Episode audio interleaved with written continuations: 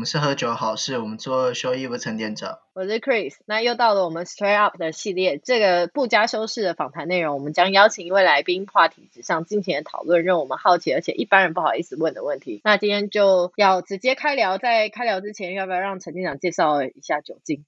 要聊什么酒精呢？最近都关在家里，要聊什么酒精呢？你不是每天都有吗？你最近有喝什么？哦，我跟你说，我昨天在全家看到那个，你知道 WAT 吗？哇，就是之前在信义区主打外带酒的那个，最近出了一款系列是茶酒冻柠茶，然后我昨天就买了两罐，我知道你讲的，我喝过，就绿色跟黄色，我觉得黄色比较好喝。我觉得就是饮料，嗯，好啦，我们不聊了，你就是要四十趴才叫酒，差不多了。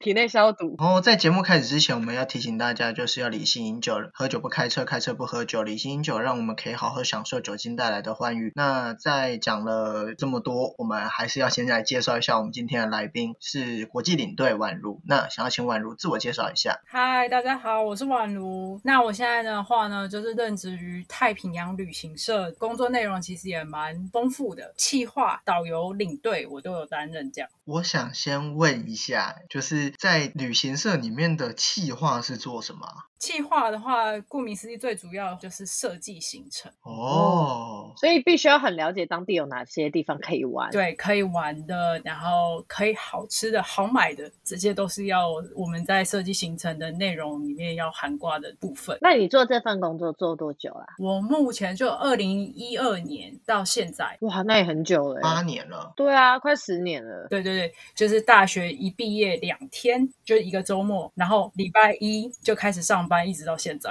天呐，你一定很椰子。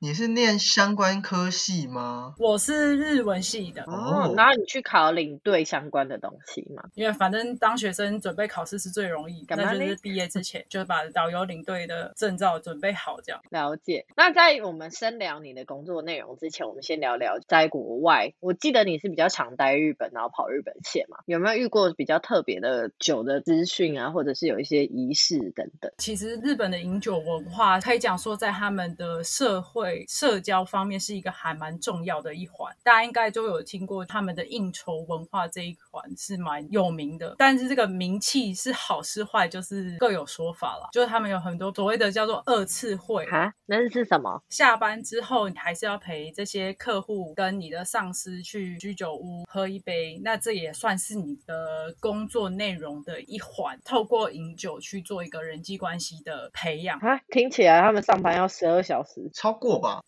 对，你刚刚提到的，就是让我想到我之前去九州的时候，大概在晚上的时间，你就会在路边看到一堆喝醉的日本人。因为平常他们基本上算蛮有礼貌，也不太会特别去搭理别人。可在那个时间点，你会发现他们原形毕露，然后会有就是跪在路边的女生，一滩烂泥吗？对。酒精是一个开关，这样。对，他会倒在路边，倒在自己的呕吐物上面，然后就没有人会理他的那种。我惊我以为那是那不是夜店门口发生事没有没有，就是常态。有时候电车上面也蛮常会看到这样子的画面。啊。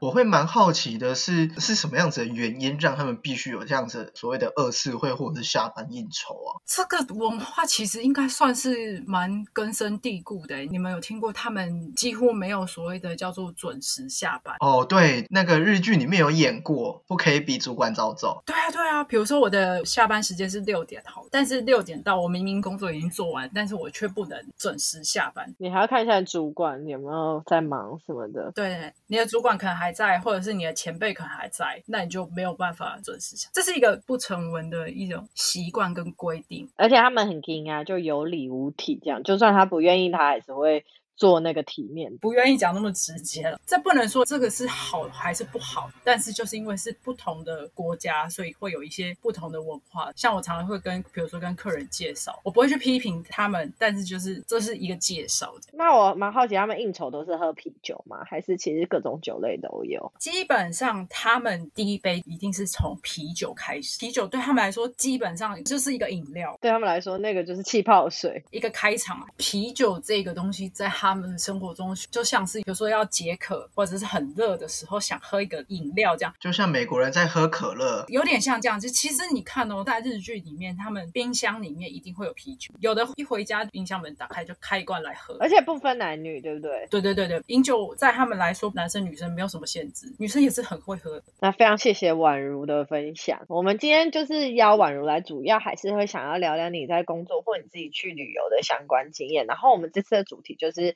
会跟旅游的意外有关，因为旅游本来就是一个很不确定性，包含无论是你工作或者是你自己出去玩都是。那这几年的经验里面，有没有印象比较深，就是碰到比较重大或你觉得很有趣的意外，都可以跟我们分享。嗯，我们先分两个部分来讲好了。一个是我自己去自由行遇到的比较新的文化冲击。刚刚有提到，就是我大学是念日文系嘛，那我们的旅行就是我跟我三个好朋友，我们是四个女生一起去东京自由行这样子。在这之前我没有去过日本，印象很深刻。其中一个行程就是我们去了东京迪士尼，然后就在回程的时候，其实大家已经都玩得很累了。大家知道去迪士尼玩其实是一件很耗费体力的事情，大家就坐着休息，就突然电车就停了。我好像有猜到你要说什么，所以是什么？就开始广播了。你猜猜？人生事故有人掉到吗？轨道里吗？这件事情如果是在台湾发生的话，会是一个蛮重大的，比如说一定会上新闻。但是他们广播那个车 就是用一个很平淡，就是，我们现在发生所谓的人身事故。你要想，那一定是有一个人受伤，或者是他就是已经没命，但他就 用一个很平淡的语气，然后下一步更冲击，站长就开始广播，就说呃，现在车上的乘客，我们就是可以告诉你怎么样转乘，然后请你等一下在那个车站的呃刷票口那边拿那个所谓的转乘券。其实发生这件事情频率蛮高的，高到需要去准备一个转乘券，而且处理的速度非常快。就大家都习以为常，所以人生事故那时候是你第一次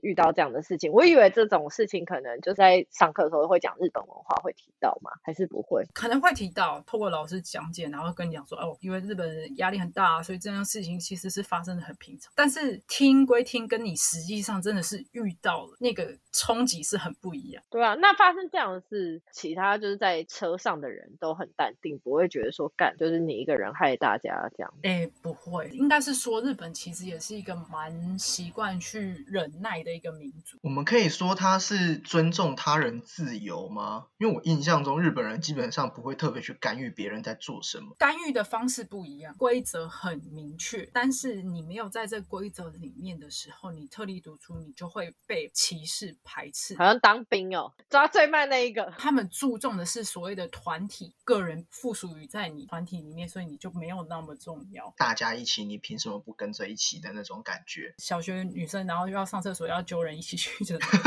了解，所以那时候是念的日文系，你们是本来就是因为像我们的呃，我是念应用英语系，我们就其实就会直接让你选择要往翻译走，或往教学走。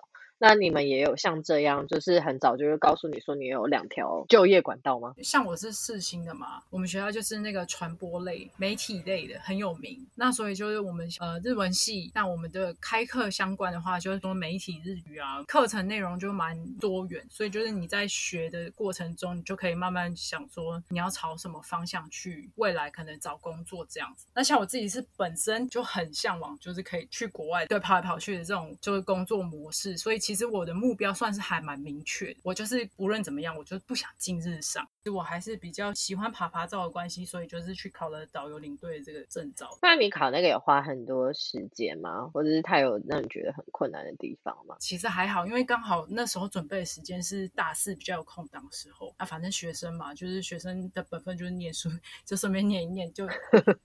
怎么我的学生本分跟你的本分不是这样的？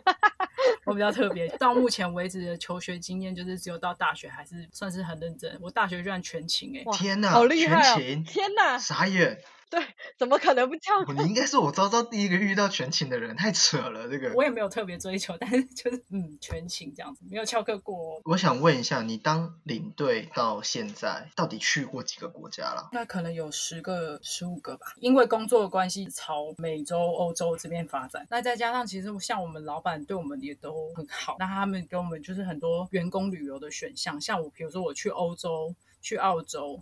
这些机会都是因为参加公司的员工旅游，那你日本有都去遍了吗？没有，这这就是好玩的地方。应该是说，适合规划成旅游路线的地方，不见得那么多。因为像我之前在日本也有参加过一个团，是那种走的很深入，那时候是去。哪里啊？山形，然后他就是会去做荞麦面，然后会去。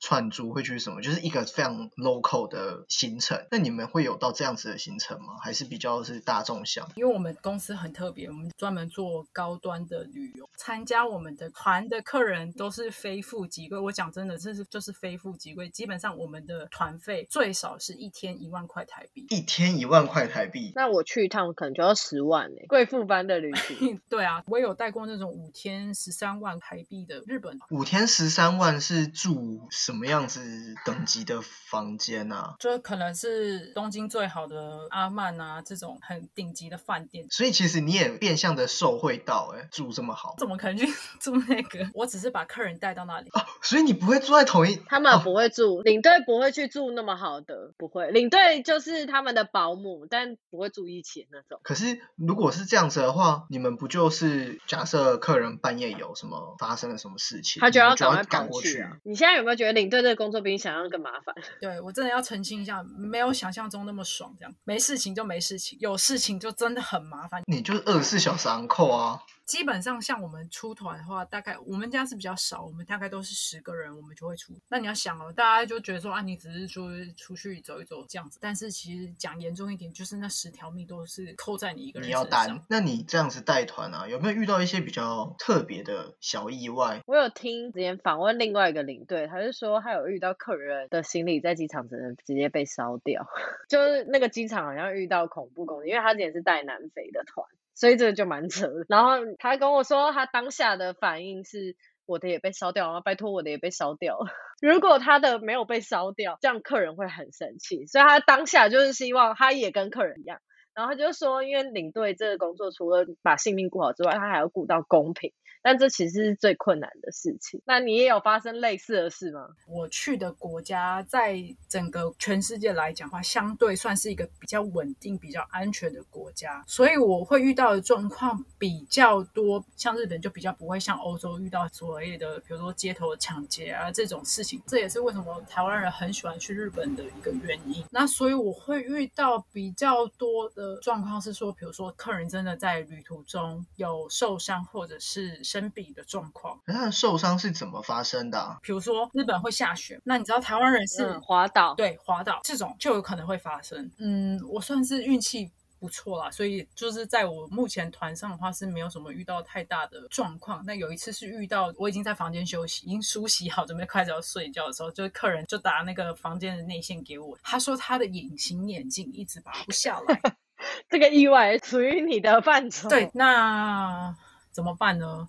你也是去想办法，比如说接他眼药水看，或者是食盐水看，可不可以把它冲出来，还是怎么样？但是试了一下，他还是是没有拔出来这样子。那最后怎么解决啊？要就医吗？像我们遇到这样的问题，最理想的也最必要的话，就是当下询问他是不是需要去看医生。但是这个部分的话，我们可能觉得是不是真的到立即就需要去就医，但是隔天还是有带他去看。结果你们知道吗？去看了医生，然后医生跟我讲说。已经拔出来了啊！已经拔出来，没有在里面。我折腾了一个半夜，这很乌龙哎！即便他在他房间休息，我也没有办法休息。傻眼呢！因为客人的问题就是领队的问题啊。对，客人的问题就是领队的问题。然后领队最要的任务就是，一旦发生问题，不管怎么样，尽力一定要在当下把它解决，不要把他问题带回来。我还蛮好奇，你有被客人惹毛过吗？就是客人问题这么多的时候，我觉得还好像我们就是走这种比较高端的团体，常常会接。到这种克制化的小团，可能我对象就是带你们一家人这样。我有曾经接待过一组客人，就是他们其实是想要在日本走比较所谓的自由行的行程，他不要先帮他订好什么餐厅之类，但是他碍于语言能力，他可能需要请领队来帮他服务。反正他有那个钱嘛，反正我就是带一个随行翻译的概念，就是打杂小妹的。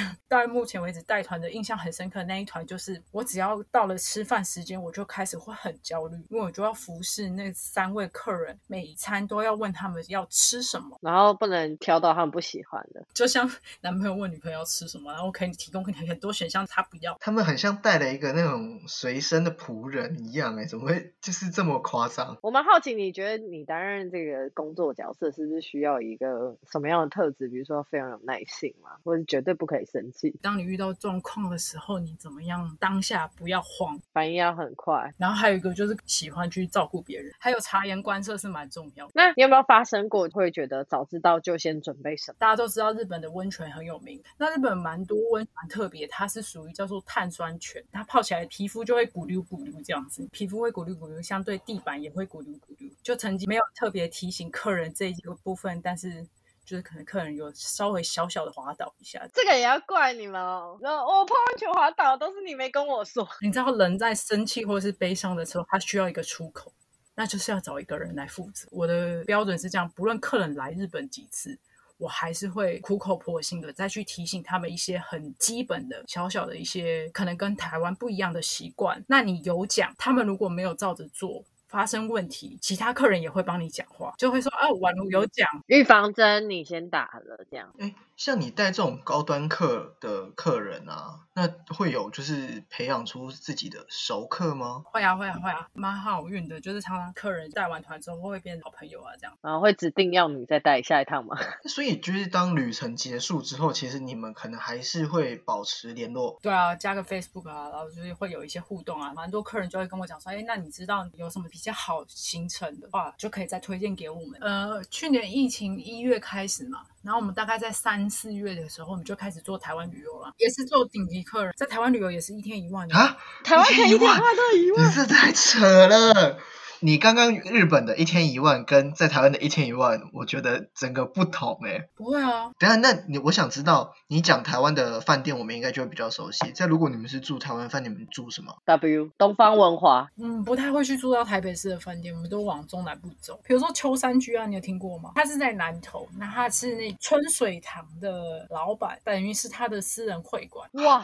这好厉害哦！所以其实像我们在做国内旅游的话，我们的经营模式是一样，就是找属于我们课程的产品去做。哇，我查到了这个，他是说春水堂的秋山居，神隐南投的中国顶级 villa。对对对，你看很难想象一个晚上一万八啊这种价钱哦。所以一个人一天一万是很合理啊。这样的话，你可以住秋山居了吧？就是跟日本比起来，你就不能住那种高级饭店。但你这次跟台湾团，你应该不会就是被分配到附近的民宿。当然也是没有哦。等等等等，住秋山居，你还是住旁边？对啊。什么意思？金。那你们行程会排什么？有钱人都玩什么？哎，其实我们蛮长，比如说我们之前在日本的话，我们会去排，比如说美术馆。哦，我以为艺术是我们这些穷人，就是没地方去，只好去美术馆的地方，就没有。No no no no no，有钱人不见得懂，但是你把他带到这种人少的地方，他就会觉得特别高尚。什么？嗯，应该是说他不会想要去一些大众的景点，大家都听过，他就不要。像我平常在办公室，我是设计行程的话，就是除了你东西的本身要好之外，就是你还要考虑到很多心理层面。最主要要突破的问题就是我设计出来的行程。到底有钱人买不买单？我觉得秋山居那个就是有钱人会买单，因为你看你一讲我们都不知道，然后一查就哇这样。像秋山居那一条线呢，你们除了去住这么好之外，你们同时去了哪些地方啊？也是私人美术馆啊，或者是比如说在南头咖啡庄园这种很小众的、比较深度的体验。你们要想的就是，其实台湾人并不太了解台湾人，我们很多客人其实对日本了解比对台湾还要深。合理啊，我知道很多人都这样，人性。觉得国外月亮比较圆，开始骂自己人。但是你换个角度想，很多时候在日本花到一个人一个晚上可能八千块台币的的饭店，我在台湾就住的等级跟在日本住的，我觉得就会有差。有，我觉得在台湾玩其实蛮贵的。对啊，这就是刚刚陈店长思维，就是如果今天都要花一万块，宁可花在日本，对吧？比如说，大部分台湾人都会觉得，我花高铁钱也是三千多，那我不如坐联航去日本玩。这也是设计台湾行程到现在的一个冲击，大家会觉得说，你在台湾负责这些成本，其实没有办法跟你在。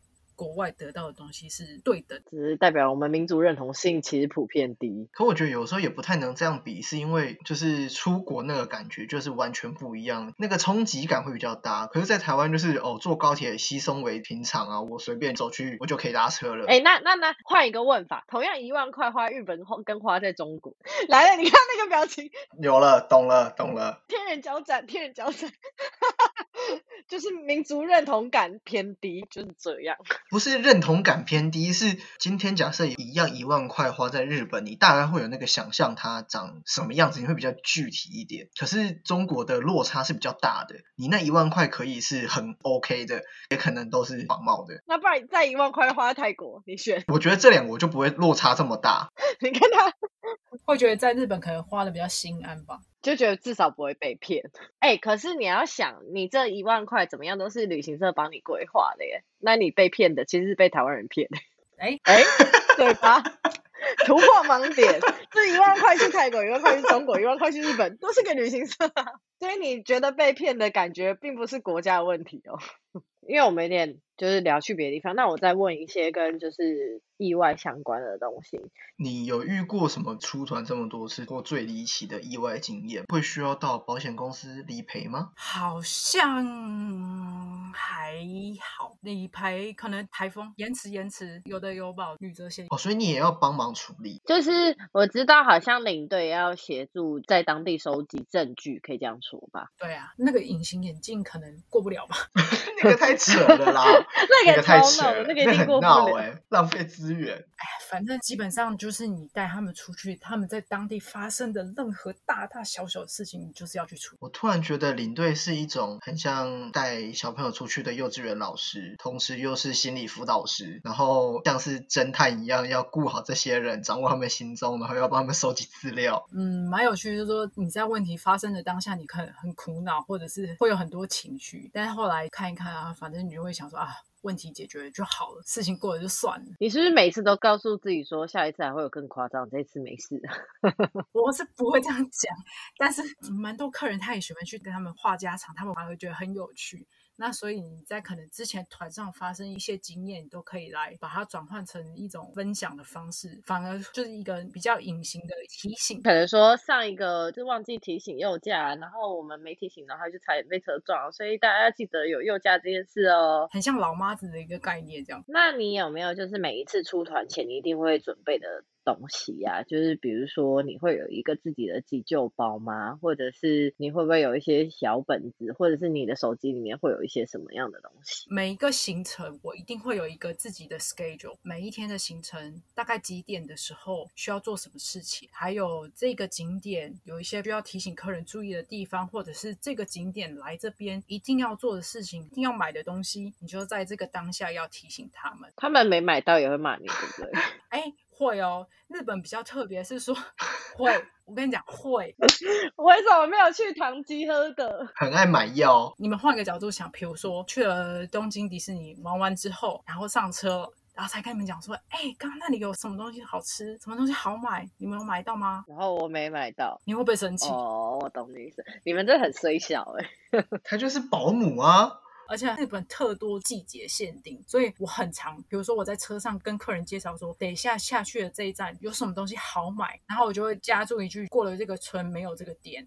如果你等下下去不买了，但是你上车你跟我说还要买，我可能会跟你说不好意思就没有。在过程中我常常跟客人讲说，喜欢就买哦。那你们在日本有没有觉得是你比较不安全？我觉得他们只要到冬季的话，对台湾人来讲危险性是比较高一点。冬季你是说会下雪？冬天这件事吗？走路啊，然后行车，其实行车安全部分也是蛮有影响的。而且冬天就是天暗的比较快嘛，这些东西都是蛮会去影响到你的行程。像我们就是曾经有一年在农历年的时候，做了一团北海道的团。你飞机还没降落在机场的时候，你往下看就是已经一片雪白，所以从你降落的那一刻就是都是雪雪雪雪。然后那一团刚好遇到大风雪，整个行程五天就只有巴士、饭店、机场。天哪，我觉得这个很意外。北海道比较特别，它不太像日本其他地区。比如说，我假设我在东京好了，我 A 点到 B 点，那我 A 点到 B 点之间，我可能有其他的替代景点，maybe 有 C 可以去嘛。但北海道比较特别，它偏偏就没有，就是它距离都拉很远。对，它车程距离都比较长。那你偏偏就只有 A 到 B，你你今天没到 B，你就没其他替代的东西。我最后想要问一个问题，就是你带那么多团。然后也玩过这么多次，那在你自己出去玩的时候，你自己会跟团，还是你会当背包客自己走？其他国家我会比较倾向，我还是跟团。真的哦，因为我之前听过的导游或领队，只要是自己出去玩，基本上打死不跟团。我觉得还是看个性。我还会蛮好奇别人的带团方式哦，这样你不就要到工作模式吗？你不会跟团的时候一直在想说，哦，你这边没讲哦。有时候也是会，因为比如说像我们的员工旅游，我们还是偶尔会去日本。那就是在这种员工旅游的团的话，可能公司会让比较新手去带这个团，这样。哦，新手 带老鸟，你好可怕哦！你们很贱哎，哎，压力很大哎。哎，我们就是这样训练上来的。就是我觉得刚刚听下来，就是其实就是跟你访谈的经验，会让我觉得。嗯，好像身为一个领队，最重要的核心价值其实是把所有人平安带回来。对，大家平平安安、开开心，不一定到真的非常开心，但是平平安安出去，平平安安回来，这是真的是最重要的，都没有什么比这更重要。就算有情绪也没关系，就是只要大家是人是好好的，都小事这样。他们就是智商师好吗？旅途智商师。我们其实时间也差不多了，最后有没有什么特别想叮咛大家，可能在旅行上特别要注意的事情？其实不外乎大家出去玩都是带着一个很开心的的心情出去，所以有时候很开心，就是人会比较强一点。